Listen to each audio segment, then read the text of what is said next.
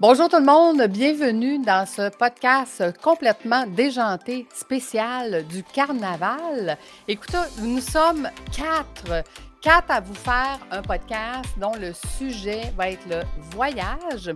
Mais avant euh, de vous parler de voyage, j'aimerais que chacune d'entre elles se présente et présente son podcast et à qui ça s'adresse. Donc, si vous me le permettez, je vais commencer. Lucie Bouchard, mon podcast s'appelle Fais voyager ton entreprise et ce podcast s'adresse aux entrepreneurs qui aiment voyager. Sachez que vous pouvez me retrouver sur la chaîne YouTube du podcast Fais voyager ton entreprise pour pouvoir y mettre un like et ou vos commentaires afin que je puisse discuter avec vous. Sur ce, je vais passer la parole à Estelle qui va vous expliquer qui elle est et quel est son podcast. Bonjour tout le monde. Alors, moi, je m'appelle Estelle. Euh, donc, moi, je suis auteur. J'aime dire que je suis femme de l'ombre, puisque donc, mon, domaine, c'est l'écriture. Donc, soit pour l'écriture digitale, où je produis des contenus pour vos sites web, ou donc euh, une écriture plus près de plume. Et là, je vous accompagne pour euh, notamment tout ce qui est l'édition, pour l'écriture d'un livre, donc qui part du script doctoring, puisque j'ai une formation de scénariste, jusqu'à écrire en votre nom. Et pour poursuivre cette aventure de l'écriture, donc j'ai ouvert le podcast Billets d'humeur, billets d'humour, où bah, effectivement je mêle un talent d'écriture avec un goût du voyage et je vous fais des escales audio, toujours avec l'écriture en coulisses. Et puis c'est un petit peu des pod stories, donc il y, a quand même beaucoup d'humour, hein, d'où le titre. Et puis c'est l'idée, c'est de faire réfléchir, de faire sourire et faire rire. Voilà, donc c'est un moment de détente autour de l'écriture. Excellent. Merci Estelle. Je vais vous passer la parole maintenant à Anne. Alors, je m'appelle Anne, je suis trois fois aidante de mes proches qui ont 90, 91 et 96 ans et demi. Et je suis toujours d'une humeur espiègle, donc j'anime maintenant depuis neuf mois avec beaucoup de bonheur le Sweet Papi Podcast où j'invite des aidants, des aidants familiaux, des professionnels, des soignants euh, des entrepreneurs de la, ce qu'on appelle de la silver economy, euh, pour nous guider dans la prise en charge dans le quotidien de nos aînés au moment où ils ont une perte d'autonomie. Et donc, je, je, suis à la fois sur Instagram sous Sweet Papi Podcast et je suis maintenant sur Facebook. J'essaye d'être sur d'autres réseaux au fur et à mesure pour pouvoir créer une belle communauté euh, parce qu'il y a vraiment beaucoup de positifs dans mon podcast et c'est à destination des générations d'hommes et femmes qui cherchent à accompagner leurs parents vers le bien vieillir. Et donc, je passe la main à Angélique. Merci, merci. Bonjour, donc mon nom c'est Angélique Enui. Je suis coach canin, ça veut dire euh, éducatrice comportementaliste pour les chiens. Ça fait 20 ans maintenant, plus ou moins, que je suis dans les chiens et ça fait 6 ans que c'est mon métier à temps plein. Euh, j'accompagne les chiens, des problèmes comportementaux, etc., mais aussi leurs humains, parce que je crois vraiment que le chien, c'est un animal miroir de l'humain et que les chiens n'arrivent pas par hasard dans nos vies, qui viennent faire travailler des choses en nous. Donc, je me suis également spécialisée euh, en equi-coaching pour pouvoir accompagner les humains des chiens. Et euh, voilà, j'ai créé il y a, je pense, plus ou moins un an, un centre qui s'appelle aujourd'hui MySuite, qui est un centre d'accompagnement pour humains et animaux. Et depuis aujourd'hui, en fait, pour moi, j'ai lancé mon podcast, La voix qui a du chien. Et mon but avec ce podcast, c'est de partager mon expérience, de faire réfléchir les gens, d'un peu jeter dans les fourmilières des idées reçues, des vieux mythes, etc., pour, euh, pour euh, rendre tout ça un peu plus moderne. Et je m'adresse surtout aux personnes qui ont envie d'accompagner leurs chiens, envie de leur apprendre à apprendre, envie de les accompagner sur un chemin différent en étant prêts à se remettre en question et à comprendre qu'il y a plein de façons différentes de faire les choses. Excellent. Merci les filles. Premièrement, merci. Merci euh, d'avoir accepté mon invitation de faire euh, ce podcast euh, Carnaval. ça sera une table ronde. Donc, moi, j'ai lancé un thème qui était le thème du voyage. Et chacune d'entre vous, ben, vous allez nous raconter une histoire de voyage en lien avec vos podcasts. Donc, c'est ça le plaisir qu'on va découvrir aujourd'hui. C'est comment vous avez marié votre histoire de voyage et votre podcast. Donc, nous allons commencer par euh, Anne. on, te suit dans ton histoire. Alors, vous allez devoir m'écouter pour ce coup-ci. c'est correct. On, c'est correct. Alors, comme on avait dit qu'on participait à un carnaval et qu'on démarrait donc euh, des épisodes en liaison avec le carnaval, et qui dit carnaval dit Rio. Euh, pour moi, c'est relié à ça. Et Rio, pour moi, c'est découvrir le Corcovado, Copacabana, euh, les favelas, la plage, la nourriture, les petits poulets, les pouillitos, tout ça. Et ben moi, j'ai connu tout ça quand j'étais toute petite, puisque mon sweet papy, euh, était pilote de ligne et donc on est parti ensemble à Rio et on a fait un voyage père-fille euh, intergénérationnel et donc, euh, j'ai eu la chance de pouvoir voyager souvent avec lui.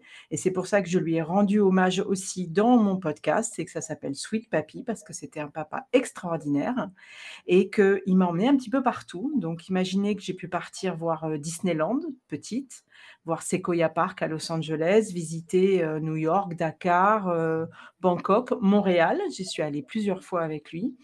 Euh, l'île Maurice, la Martinique, Mexico, enfin vraiment des tas d'endroits complètement euh, différents pour lesquels euh, j'étais hyper heureuse de me balader avec le capitaine, enfin le commandant de bord. Hein. c'était, très classe parce qu'il était en uniforme, donc ça faisait vraiment, j'étais heureuse comme tout.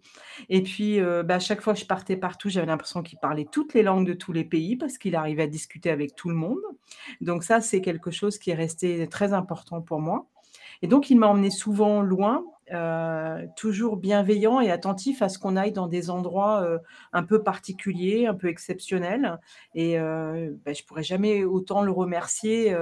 je pourrais, enfin, je voudrais pouvoir le remercier encore même aujourd'hui pour cette ouverture sur le, sur le monde. Alors à l'époque où on partait en avion, quand j'étais petite avec lui, on mangeait du caviar on buvait du champagne à volonté. Aujourd'hui, bon, tout ça c'est terminé. Mais moi, au moins, j'ai connu ça. Moi, j'ai connu l'inverse, c'est-à-dire de décoller euh, sur la, cuvette des toilettes, hein, parce qu'il n'y avait plus assez de place dans l'avion. Donc, euh, ça aussi, c'était assez, assez rigolo. Et puis, euh, il faut savoir que j'étais pas particulièrement j'avais le mal de l'air, donc je lui faisais un petit peu honte parce que quasiment à chaque fois qu'on prenait l'avion, mais j'étais malade. Donc voilà. Et puis, à part ça, euh, le, thème de voyager, même avec le Sweet Papy, c'est bien entendu euh, un voyage père-fille, souvent, un voyage en famille. C'est ça qui était extraordinaire. Et euh, pour moi, voyager, c'est aussi offrir du plaisir à être tous ensemble dans un autre univers, dans un autre pays. c'est permettre aussi des interactions sociales importantes euh, avec d'autres peuples, d'autres gens, d'autres univers. Et puis, c'est une manière de rentrer en relation avec, euh, avec les gens. Et donc, euh, aujourd'hui, la perte d'autonomie que, je, que j'aborde à travers le, podcast, ce sont en, en, général souvent liés à des maladies neurodégénératives. Et euh, dans le podcast, on, cherche le plus possible de, solutions, de conseils pratiques pour justement euh, préserver cette communication qui est si importante et qu'on a pu connaître dans le voyage. Là, c'est la même chose, parce que c'est un nouveau voyage que on doit faire avec eux. C'est un voyage différent dans un univers totalement différent. Il faut s'adapter à eux comme si c'était des étrangers. Euh, quand ils, ont malheureusement Alzheimer ou, d'autres maladies de ce type. Voilà, donc c'était vraiment pour expliquer que c'était important euh, le voyage, hein, de garder des souvenirs de voyage. Et si un jour vous vous apprêtez à, faire un voyage euh, entre un père et une fille ou entre une mère puisque vous êtes toutes des femmes entre mère et fils, par exemple. Euh, surtout, n'oubliez pas de prendre des photos, n'oubliez pas d'enregistrer ce que vous vous dites aussi, de vos moments de, joie, euh, les moments où vous êtes ensemble, euh, justement pour garder toute cette communication. Et puis, ça peut être partagé beaucoup plus tard. Et je voudrais terminer juste cette partie-là pour vous dire que je viens d'aller voir Sweet Papy cette semaine et que je lui ai montré le film euh, en Super 8 que j'ai fait ressortir, le film de notre voyage à Disneyland euh, quand j'avais donc 8, 8 ans. Oh. Euh, et, donc, euh, il a regardé, il me fait Ouh, j'étais bien beau à l'époque, tout ça. voilà. Et il était donc euh, très heureux et très conscient d'avoir fait ce voyage-là. Donc, surtout, n'hésitez surtout pas à, bien enregistrer vos voyages, à bien enregistrer, enregistrer leur voix. ils écoutent et ce qui est vraiment très étonnant, c'est que même en vieillissant, ils ont toujours la même voix, la même intonation de voix. Et ça, c'est mmh. extraordinaire. Merci. Ben, merci Anne et et moi j'aurais une question pour toi. Heu, quand tu en parles justement des voyages que tu as fait avec ton sweet papy, comme là, tu lui as monté la vidéo et tout ça, ça doit ramener énormément de de de souvenirs et de beaux moments que vous pouvez partager aujourd'hui. Voilà, ouais, c'est tout à c'est tout à fait ça. C'est c'est incroyable et on voyait bien tout le tout le bonheur qu'il Mmh. avait, heu, de revoir ça. J'étais un peu inquiète, j'espérais qu'il aurait enfin je je pensais j'espérais qu'il n'aurait pas de problème de nostalgie par rapport à ça. Mmh. Ouais. Heu, mais pas du tout. Il m'a dit: «Oh regarde comme tu étais jolie quand tu étais petite», l'air de dire que tu as vieilli. Mais bon voilà, c'était c'est extraordinaire. Ce sont des moments, je moi je pense que le voyage, ça fait partie des moments les plus extraordinaires qu'on peut avoir dans une vie et jusqu'à la fin de sa vie. Voilà. Excellent et est-ce que tu as vécu ces voyages-là avec, heu, tes toi tes 3 papis-mamies?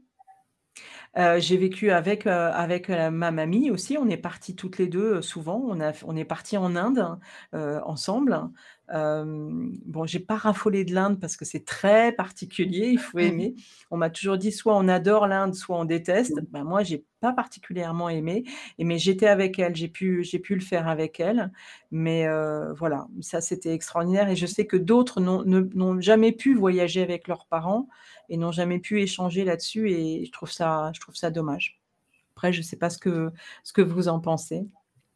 Je voulais intervenir là-dessus, Anne, justement pour te remercier parce que de t'entendre, je me rends compte que je n'ai pas eu cette chance avec mes grands-parents qui sont plus là et je l'ai pas fait avec ma maman non plus. Mais elle est très jeune et il est pas trop tard et ça me donne vraiment très, très envie de le faire pour, heu, le moment où elle sera, elle, vieillissante et puis je pense aussi avec ma fille, de le faire dans le sens inverse en tant que moi maman et pour quand elle vieillira de de garder tout ça. Je suis pas très à l'aise en général avec les caméras, les vidéos et tout, mais mais je prends conscience de cette importance, donc merci beaucoup pour ton partage. Mais je t'en prie, c'est important et tu vas voir, c'est un c'est un vrai bonheur à partager, heu, en en longueur sur le sur le temps même après. Moi, je voulais remettre aussi, heu, quelque chose par rapport à ce qu'a dit Anne. C'est-à-dire que moi, j'ai vécu le le le phénomène inverse parce que ma grand-mère, elle a recommencé à travailler, mais à l'âge de 50 ans puisque mon grand-père est décédé et voilà, comme elle a toujours été mère au foyer, il a fallu qu'elle retravaille pour gagner sa vie et donc elle a eu accès à ce qu'on appelle en France le comité d'entreprise, donc elle a commencé à voyager à 50 ans et Mmh. en fait, quand je regardais ses albums photos, mais je voyais une toute autre personne. En fait, j'ai découvert une autre personne, c'est-à-dire que ma grand-mère, c'était vraiment la femme, voilà, qui est née en en 1913, donc la femme qui restait à sa place, pas un mot de travers, pas.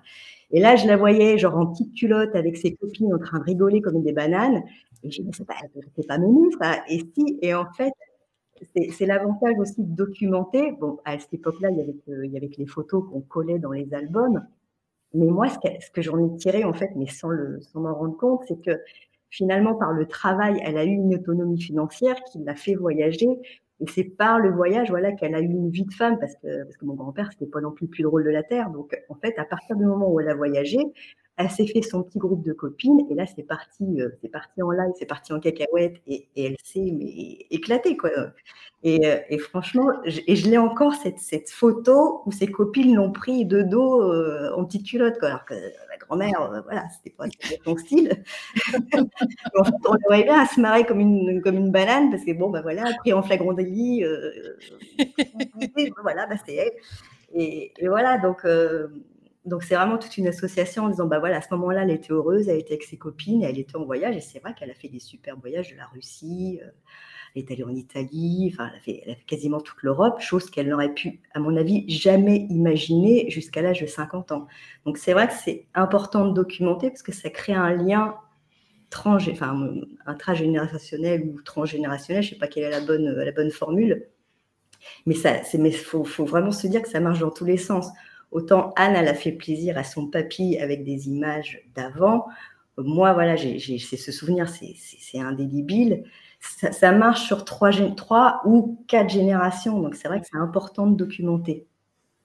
Wow et merci beaucoup Anne, effectivement, merci pour ton partage et cette prise de conscience de de tenir des vidéos, des photos, des des paroles, la voix. Tu sais, aujourd'hui, avec nos téléphones intelligents, là, c'est facile maintenant, donc heu, il faut le faire même si c'est pas dans dans nos mœurs, heu, ou dans nos habitudes de se prendre en photo et en vidéo. Il y en a beaucoup qui aiment pas ça, mais faites-le s'il vous plaît, ne serait-ce que pour garder ce Tout à fait, ces c'est beaux très moments.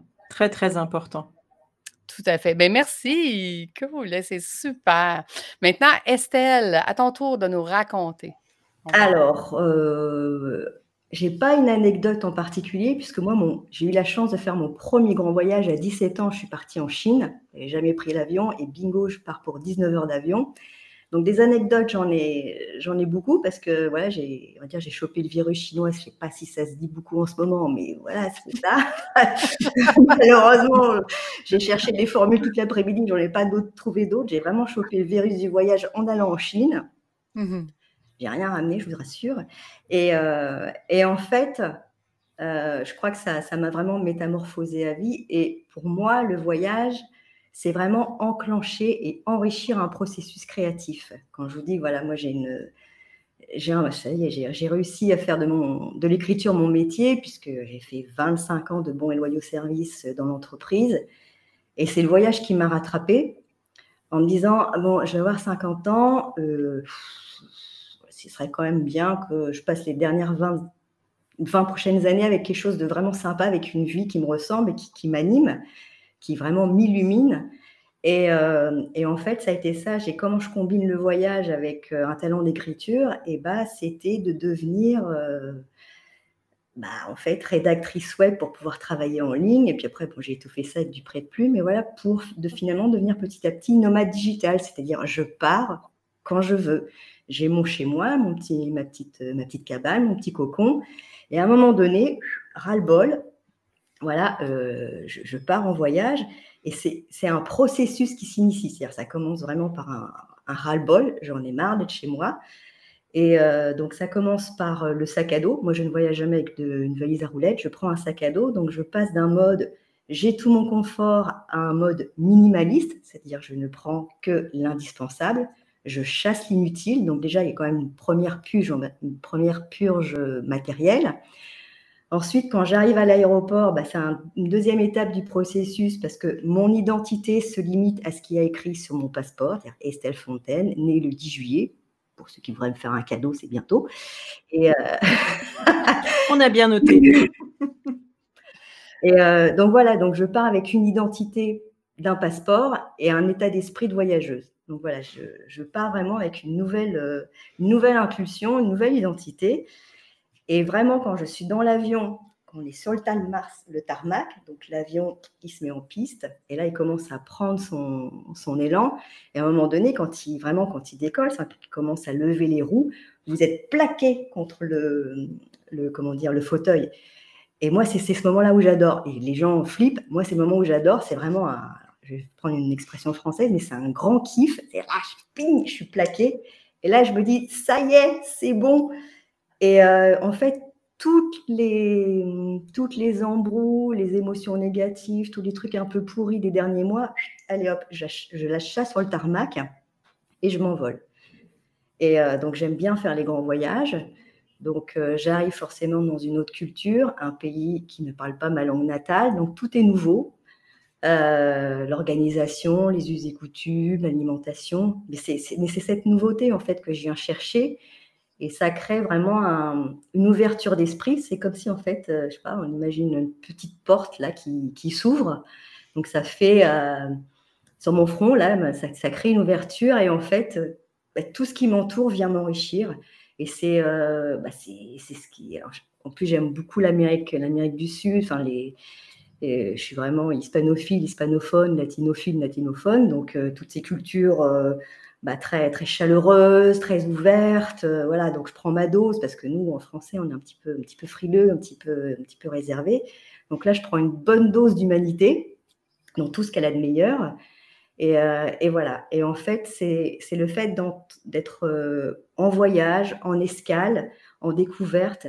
Et bah, c'est mon esprit qui vient, qui vient vraiment s'enrichir. Et, ça fait place à plein de nouvelles choses, donc plein de remises en perspective. Vraiment, c'est une nouveauté qui, qui s'installe et je repars avec une richesse d'esprit et je reviens, mais sereine, quoi, avec plein de projets en tête. Euh, donc voilà, c'est aussi le plaisir de rentrer pour mettre en, place euh, les projets.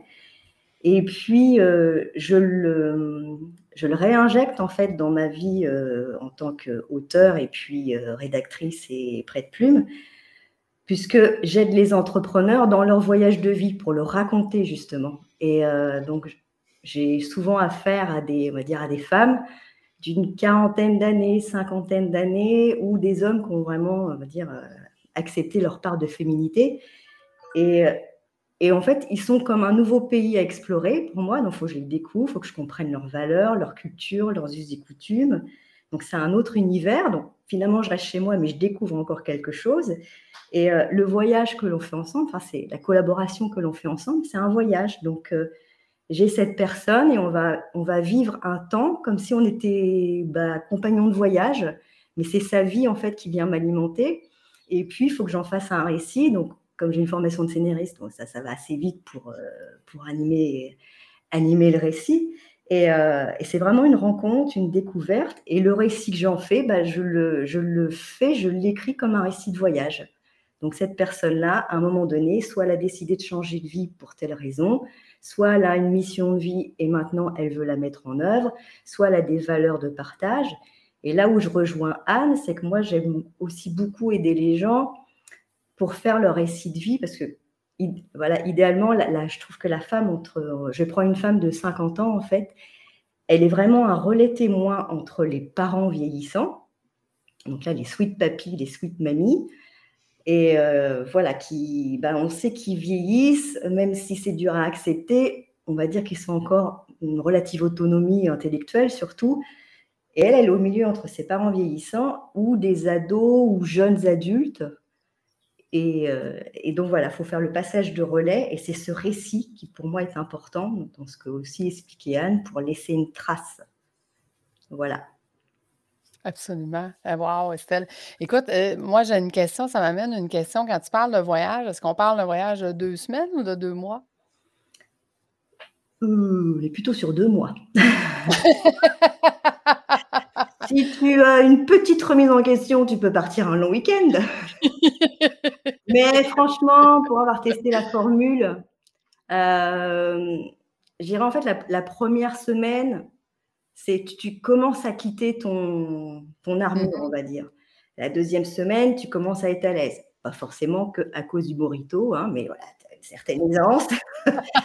la troisième semaine, tu dis, purée, euh, je me sens bien quand même. Et en fait, je trouve que pour aboutir le processus, euh, alors si vous avez la possibilité, hein, euh, faites-le un, bon mois, je dirais. Un bon mois, ça, c'est assez intéressant. Après, je, dis c'est à chacun d'inventer son nomadisme digital. Hein. Je mmh suppose que tu as besoin de travailler en même temps. Mais même si c'est pour une, réflexion personnelle, isolez-vous un, un long week-end de quatre jours et vous verrez la, vie différemment. Si vous êtes dans le nord, vous allez dans le sud. Si vous êtes dans le sud, vous allez dans le nord. Choisissez vraiment euh, vos extrêmes. Et comme euh, voilà, il n'y aura plus de repères, et ben vous, vous lâcherez les, justement ces fameux lâcher prise dont tout le monde parle. Il faut, aller ailleurs pour lâcher, sinon vous gardez tout. Ah, c'est super intéressant ce que tu dis, Estelle, parce que je, reviens sur le terme de, des étapes du voyage quand tu pars sur une, certaine, une certaine période et les sensations que ça peut te faire au fur et à mesure des jours que tu t'éloignes de ton quotidien habituel. Et, ça, c'est vrai que plus c'est long, moi, je, il m'est arrivé de partir deux mois aussi, et plus c'est long, et plus tu sens que tu te détaches de plus en plus, et que à un moment, tu te dis, mais je serais incapable de revenir, de revenir normalement. et ça, c'est, ça, c'est, là, c'est là que tu sens que le voyage est extraordinaire. Ah, j'ajoute aussi, c'est que tu reviens pas normalement, en fait. C'est le fait de. faut voir ça comme une purge. Euh, alors, il y en a qui font souvent des, métaphores avec l'oignon, on enlève les plures, mais c'est vraiment, tu enlèves tout le superflu parce que tu, te rends compte que tu t'encombres de plein de choses, pas forcément utiles. Et en fait, quand tu reviens, tu reviens qu'avec ton essence. C'est le, c'est vrai. Et c'est là où tu, pour savoir euh, qui tu es, qui, enfin, qu'est-ce que tu veux vraiment être, ce que tu veux vouloir transmettre? Donc, ça te, ça te ramène à, ton être à toi. Donc, c'est une redécouverte ou une découverte, parce que quelquefois, il y a, dans ce coup, tu peux, tu peux avoir des, changements de vie euh, si, si tu as besoin. Après, c'est chacun ses incidents de vie, ses accidents de vie, et le voyage peut le réparer. Et, euh, mais ça, ça, ça, va te, ça, va te, ça va te ramener à ton essence. Et, euh, et par rapport à, voilà, la thématique de Anne, c'est vrai qu'on enfin, quand elle me parle, moi, ça, ça me parle énormément. En plus, moi, j'ai eu des grands-mères Alzheimer, donc moi, elles, ont, elles sont parties avec tout, en fait. Et j'ai pas eu le temps parce qu'elles sont parties, j'étais adolescente. Donc j'ai vraiment un manque, j'ai vraiment un, membre fantôme, parce que c'est des membres de ma famille, mais elles sont parties avec l'histoire. Et, et, moi, quand j'étais adolescente, j'avais pas l'idée de demander à ma, à ma grand-mère euh, de me raconter tout. Donc là, c'est vrai que je demande énormément à ma mère, qui est un petit peu envahie de questions et qui ne sait plus comment faire, mais, mais je vois euh, l'importance. Quoi. Quand tu es jeune, tu t'en rends pas compte, mais c'est vraiment, je trouve que la femme de 40 et 50 ans, elle a ce devoir familial, en fait. Et, bon, c'est une, une mission en plus, mesdames. Je suis vraiment désolée, mais je pense qu'on a le, enfin, la, la féminité, le, la, la fibre pour le, pour le vivre et le comprendre et le mettre en œuvre. Mhm. Est-ce que je peux encore poser une question pour, euh, pour Estelle? Ah, Parce que tu parlais de, nomadisme euh, numérique, c'est ça, hein, c'est le terme que tu, as utilisé? Parce que je me disais justement, en ces deux mois de voyage, euh, c'est très long, tu parlais de fait de travailler, et toi, tu arrives à combiner les deux? Ah bah moi, ça a été alors quand tu sors de 25 ans de salariat, je veux dire, le premier voyage nomade en tant que nomade, je l'ai senti passer. Hein, je ne vais pas vous le cacher que je suis partie la bouche en cœur, mais il y a quand même eu certains moments de solitude et d'inquiétude. Comment je vais faire? Et là, c'est super, c'est bientôt Noël, tout le monde, personne ne sera là. Mais, euh, mais moi, ça m'a aidé justement dans mon organisation en disant qu'est-ce qui est essentiel? Parce que sinon, euh, j'aurais eu tendance à me laisser porter par ce qu'on appelle, euh, en expression française, les, usines à gaz, c'est-à-dire que tu développes des trucs mais alors, hyper chiadés, qui te prennent des, milliers d'heures. Et quand tu fais en fait une analyse de rentabilité, euh, bah, tu es proche de zéro quand même.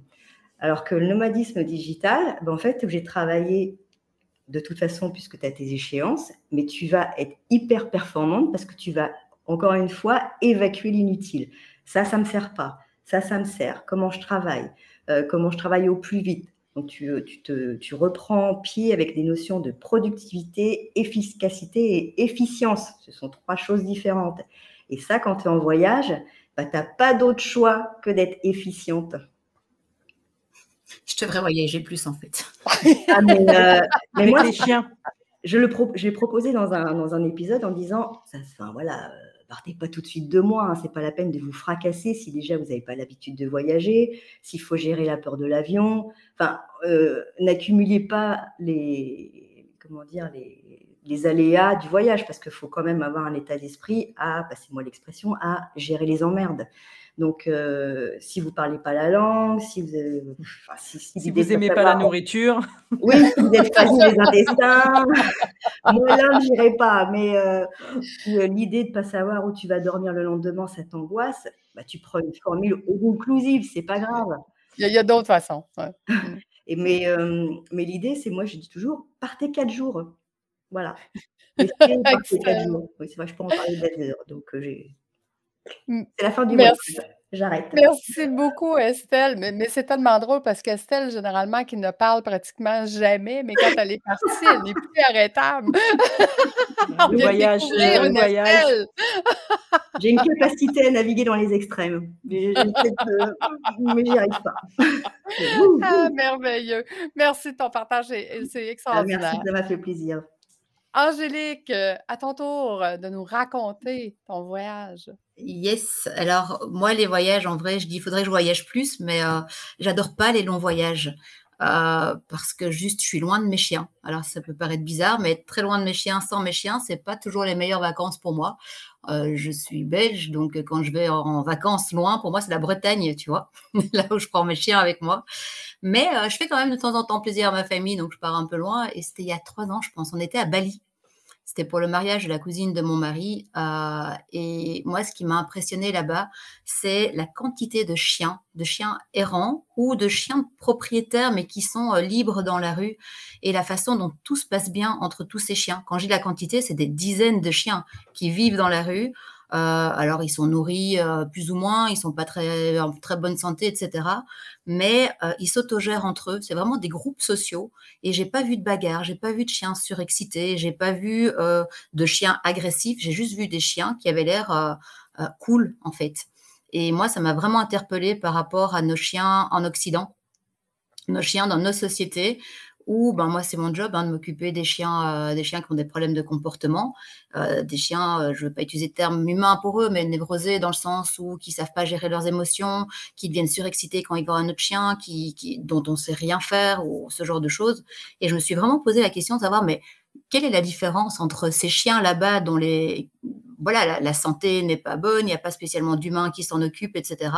Et pourtant, ils avaient l'air bien plus épanouis que la majorité des chiens que je croise chez nous.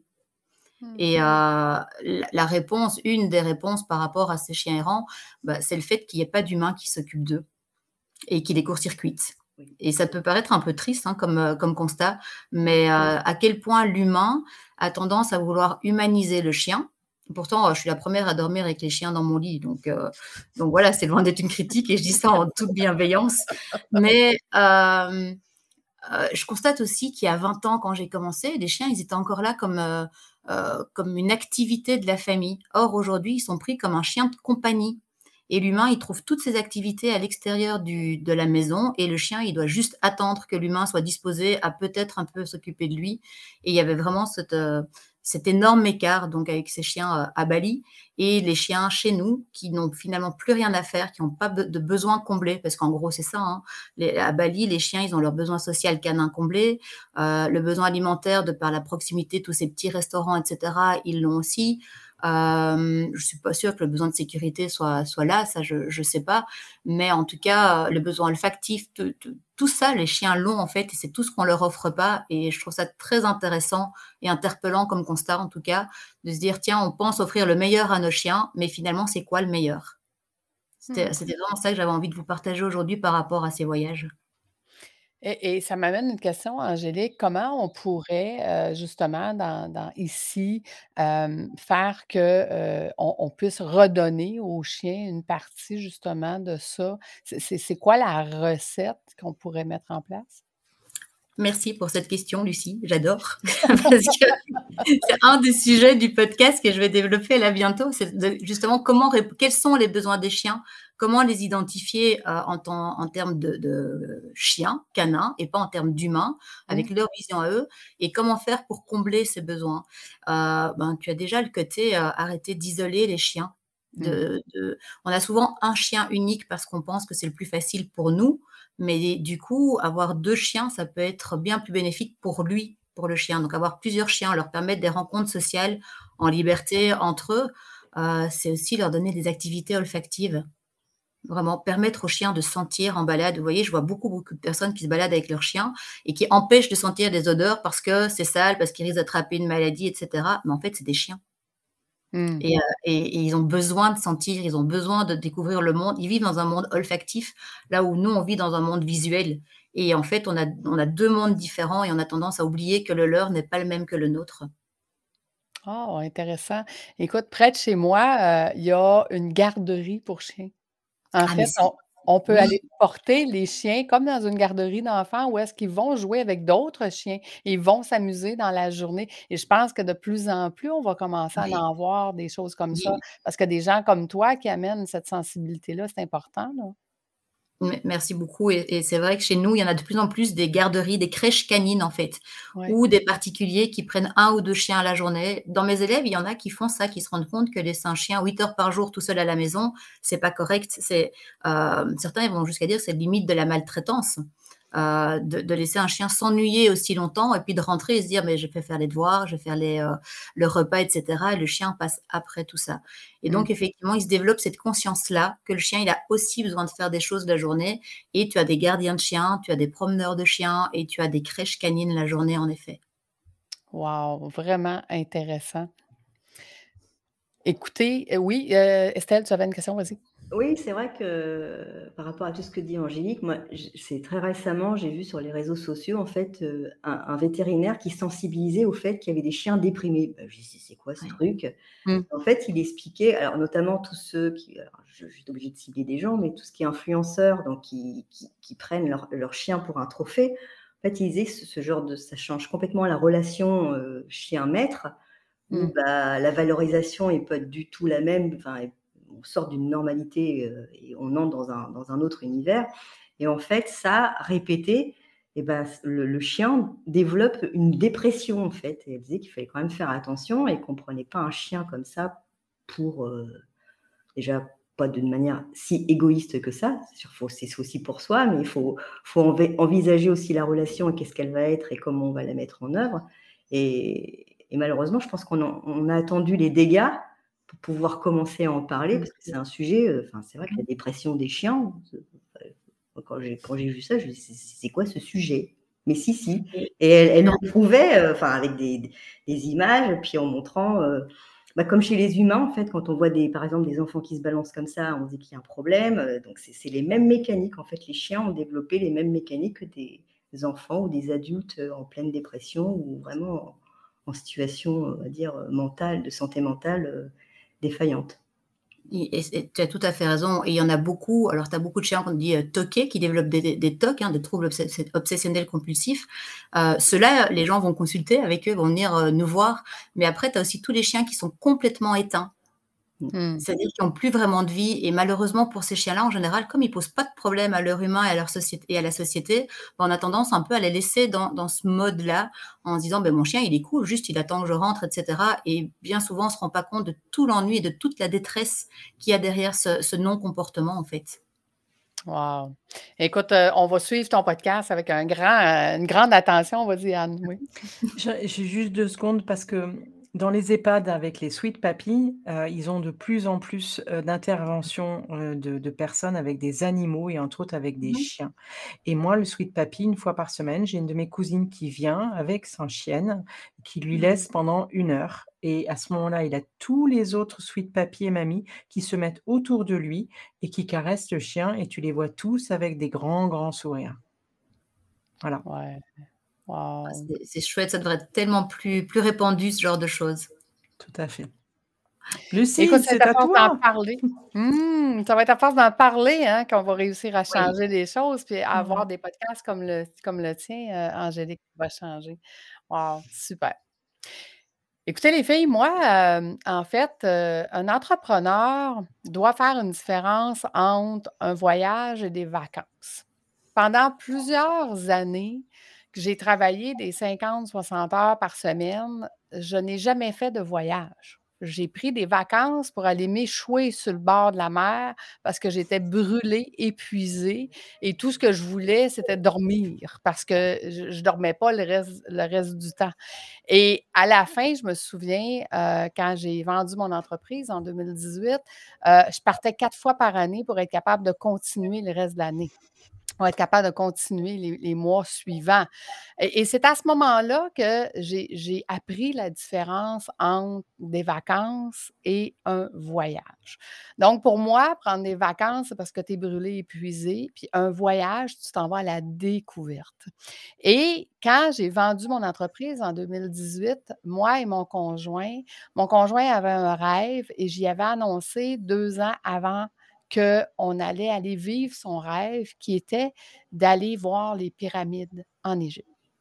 Donc, je lui ai annoncé, puis on a travaillé euh, pendant deux ans à découvrir l'Égypte avant d'y aller. Donc, écoute, tout ce qui passait à la télé, tout, il, fallait écouter des, des films sur l'Égypte. Là, je disais, ben oui, mais on va tout le savoir avant d'y aller. Puis là, ben, c'est pas grave, c'est pas grave, parce qu'on va les voir, on va savoir de quoi ça parle. Puis, écoute, on a vécu vraiment deux ans de préparation de ce voyage-là qui a été extraordinaire. Mais où est-ce que je me, où est-ce que j'ai, j'ai euh, je me suis confrontée, c'est quand est arrivé le temps de préparer ce voyage-là, étant donné que je savais quand moi j'allais en voyage, on en parlait tantôt, euh, Estelle, quand tu disais ça prend du temps avant de se déposer puis de se mettre dans une mode vacances. Et j'ai été obligée de me chicaner avec mon agent de voyage pour dire moi, je veux arriver là-bas et la première semaine, je veux me reposer. Ensuite, je veux voyager. Ensuite, je veux visiter. Ensuite, parce qu'ensuite, je vais être reposée et je vais être toute là durant mon voyage. Puis là, elle disait, ben non, ben c'est parce que toutes les autres, des voyages organisés, c'est, l'inverse. On se repose à la fin avant de revenir. Oui, mais tu ne comprends pas. Là. Moi, ce qui est important dans ce voyage-là, c'est de profiter du voyage. Je ne veux pas me reposer avant de revenir. Je veux me reposer quand je suis arrivée. Et c'est à ce moment-là que l'idée de partir ma propre agence de voyage pour faire des voyages autrement est née, en fait. Et c'est ce qui a amené à, créer mon agence de voyage, Voyage déductible, parce que je me disais, je sais qu'est-ce que mes entrepreneurs ont besoin, ont besoin de vacances autrement. C'est pas vrai qu'on arrive là-bas puis qu'on est en pleine, en pleine forme pour voyager quand on est brûlé, puis on est fatigué, puis que là, on a les enfants, puis ça, que tout le monde est énervé, tout le monde est. Fait on a pris le temps de se déposer, on a pris le temps de se reposer, puis ensuite, on a visité l'Égypte. Écoutez, je vous laisse, je vous laisse le, le souhait de vous-même pouvoir découvrir l'Égypte un jour. À mon avis, c'est ce qu'on a de plus beau sur Terre en ce moment. Parce qu'on est tellement petit à côté d'un temple immense qui a été créé par des hommes. On est tellement petit par rapport à, tout ce qui a été construit par rapport aux pyramides, par rapport... Moi, là, c'est inexplicable même si je regarde, puis aujourd'hui, on vit encore ce voyage-là. J'ai acheté un cadre où est-ce que les photos tournent. Les photos, ils sont juste à côté. Euh, on a cinq, six marches pour monter euh, entre mon salon et ma cuisine. Puis le cadre de photos, il est là. Et moi et mon conjoint, pratiquement tous les fois qu'on doit monter les marches, on s'arrête, puis on regarde les photos qui sont en train de tourner pour se rappeler les moments qu'on a passés là-bas, tellement que ça a été un voyage extraordinaire. Donc, moi, ce que je dis aux gens, je ne veux pas vous raconter ce que j'ai vécu là-bas. Je vous souhaite de vivre le voyage que j'ai vécu là-bas parce que c'était vraiment extraordinaire. Il y a des choses que j'ai faites que je ne referai plus jamais. Là. Tu, disais, Estelle, tu pars avec un sac à dos. Nous, on est parti avec euh, une petite valise, une grosse valise chacun et une valise extra pour ramener des, pour ramener des cadeaux. Et euh, voyager avec cinq valises à deux, là, euh, ça, je ne le ferai plus jamais. OK? J'ai compris? Il faut comprendre qu'on a pris 11 avions durant le, voyage. Euh, donc, traîner cinq valises dans onze avions, puis des fois, il fallait courir entre deux avions parce que, bon, il y avait des, il y avait des, des, interconnexions, puis on était toujours serrés dans le temps. donc, j'ai appris beaucoup durant ce voyage-là, mais j'ai appris aussi qu'il fallait faire les choses autrement. Et aujourd'hui, c'est pour ça que j'accompagne mes entrepreneurs à vivre une expérience dans leur voyage. Exemple, tu sais, si je m'en vais, puis je l'ai vécu avec vous, les filles, puis merci à Paris, euh, Anne, qui a été mon guide extraordinaire à Paris. puis là, quand on se promenait à Paris, je me disais, ah, ici, on pourrait louer des petites trottinettes pendant une heure, puis visiter Paris avec des trottinettes. Ah, j'ai dit, ben ça, c'est quelque chose que tu vois, on the spot, je rajouterais dans un voyage client. Euh, à un autre endroit, on pouvait louer un petit cart pendant une heure, on pouvait se promener en carte. Je disais, ah, ça, dans un voyage client, il me semble que je rajouterais ça dans le Donc, tu sais, sur le moment présent, qu'est-ce que je peux faire pour vivre une expérience? Et, moi, c'est ça que je veux créer. Euh, dans les voyages que je vais accompagner. Dire, ben, est-ce qu'on peut on the spot, décider qu'on va faire quelque chose, que ça va être quelque chose de différent. Et quand on va revenir, tout le monde va dire Wow, j'ai vécu un moment spécial. Et, ça, pour moi, c'est ça, un voyage. Donc, euh, voilà.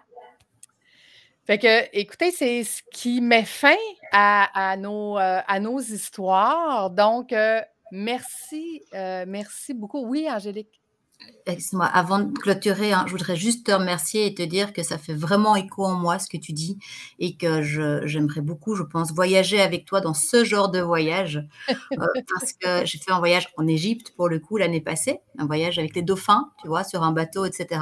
Et mmh. j'étais tellement au bout, j'avais brûlé tellement toute mon énergie que les quatre premiers jours, j'ai dormi en moyenne entre 16 et 20 heures sur 24. Et j'étais incapable de faire autre chose. Mon corps a vraiment complètement lâché. Et encore une chance, on était sur un bateau à ne rien faire. Donc, j'ai pu profiter mmh. de la fin du séjour. Mais si j'avais eu un autre voyage, j'aurais pas pu. Et donc, effectivement, ça, me parle beaucoup ce que tu dis, euh, de d'abord prendre du temps pour se poser, pour se ressourcer avant de repartir sur autre chose. Donc, ça, fait fait. vraiment. Oui. Tout à fait, parce que, tu sais, de, de- on court toute notre vie comme entrepreneur, puis quand on arrive en voyage, vacances ou peu importe comment qu'on le nomme, ce qu'on veut, c'est avoir des bons moments. Mais comment on peut avoir des bons moments quand on arrive là complètement brûlé, Mhm. épuisé et qu'on n'a pas eu le temps de reconnecter avec notre famille ou de reconnecter avec les gens qui sont alentour de nous, puis de, de- tu sais, fait que tout le monde est sur, est sur sa propre planète, puis personne communique. Donc, je pense que pour moi, vivre un voyage, ça prend de ça. Ça prend de ça au début, juste être capable de se poser, de reconnecter avec les gens alentour de nous. Oui, Anne. Alors moi, je voulais dire que Sweet Papy, il a donc voyagé euh, toute sa vie. Il a travaillé pendant 45 ans et que le dernier voyage qu'il a fait avec, euh, en, en tant que professionnel, hein, il a fait un voyage très court. Il est arrivé à 6 heures du matin pour pouvoir vite se glisser dans, se glisser dans son lit. Et il a dit, plus jamais je ne voyagerai et je voudrais dormir toutes les nuits dans mon lit. Voilà. Et c'est ce qu'il fait aujourd'hui. hein. Depuis, depuis 30 ans, euh, même plus, il n'est pas parti en voyage et il dort dans son lit. Il en est très heureux. Tu vois, ça prend un hein. équilibre, hein? Un- équilibre de vie, comme un équilibre dans les voyages, comme un équilibre dans les vacances. Et, vrai, on a tendance en tant qu'entrepreneur Mm. à oublier l'équilibre. Tout à fait. Tout à fait. Écoutez, j'aimerais ça que rapidement vous rappeliez le nom de vos podcasts, les filles, s'il vous plaît. Donc, les gens peuvent vous retrouver. Anne, Sur Sweet Papy Podcast, tout court. excellent. Estelle, Billet d'humeur, billet d'humour. super. Angélique, La voix qui a du chien. et Lucie, mon propre podcast Fais voyager ton entreprise. Donc, ceci met fin à notre carnaval. Merci les filles, merci les auditeurs d'avoir Lucie, merci suivi Angélique. notre carnaval. Et euh, nous, on se donne un rendez-vous euh, dans euh, chacun de nos podcasts. Donc, à bientôt tout le monde. Merci, merci. Ciao, ciao. Ciao. Bye.